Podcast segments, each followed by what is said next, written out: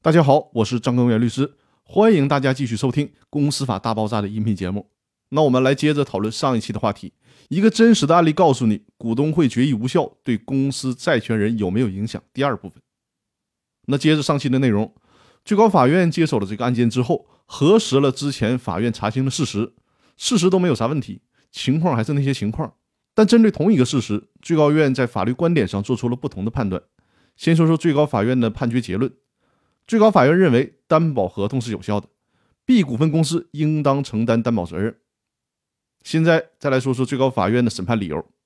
最高法院认为，认定一个合同有没有效，从合同法第五十二条来看，违反法律、行政法规的强制性规定，属于合同无效的情形之一。那又根据合同法司法解释二的第十四条的解释，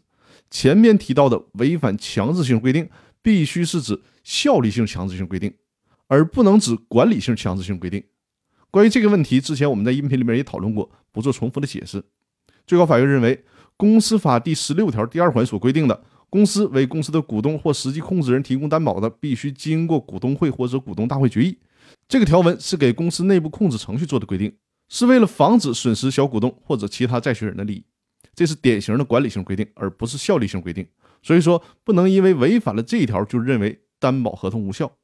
另外呢，如果动不动就把没有按照公司法第十六条第二款规定作为判断担保合同是否有效的标准，那将会大大的降低交易效率，并且损害交易安全。比如说，股东会什么时候召开，以什么样的形式召开，都谁能够代表股东表达真实的意志，全都让参与交易的相对方进行判断，这就完全超出了交易相对方的能力范围了。说白了，如果这么整，那就没人再敢接受公司的股权做担保了。所以说，如果这么做，最终会危害交易安全，违背了商业行为的诚信原则，更有违公平正义的原则。再有呢，针对本案，B 股份公司的法定代表人周某，他超越职权，拿着 B 股份公司的公章，对外跟银行签不可撤销的担保书，这个行为其实也属于表见代理。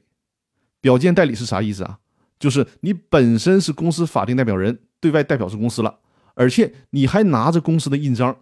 那银行跟你签合同的时候，就有理由相信这是 B 公司的行为。所以说呢，即便 B 股份公司背后的这个股东会决议是假的，也不影响 B 股份公司已经盖章的，而且 B 股份公司的法定代表人还在上面签字的担保合同的效力。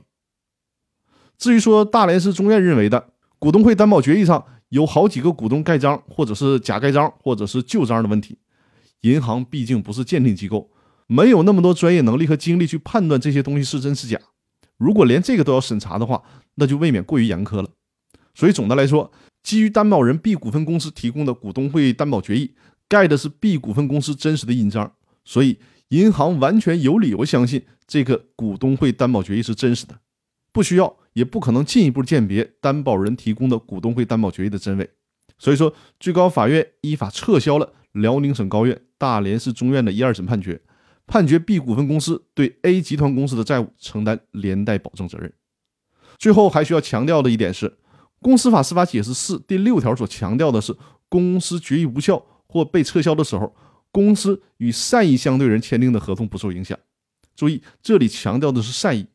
如果能够证明相对人跟公司的控股股东、高管联合起来，通过无效或者是违反程序的股东会决议，坑害其他股东的利益，或者是坑害公司的利益。那么，在公司决议被确认无效或者撤销之后，因为串通而形成的合同也是无效的。那这个案例就分析到这里。关于这两期讨论案例当中涉及到的真实案件的判决书，我会在《公司法大爆炸》的微信群里面跟群会员进行分享。那好，我们今天的分享就到这里，更多内容我们下期继续。谢谢大家。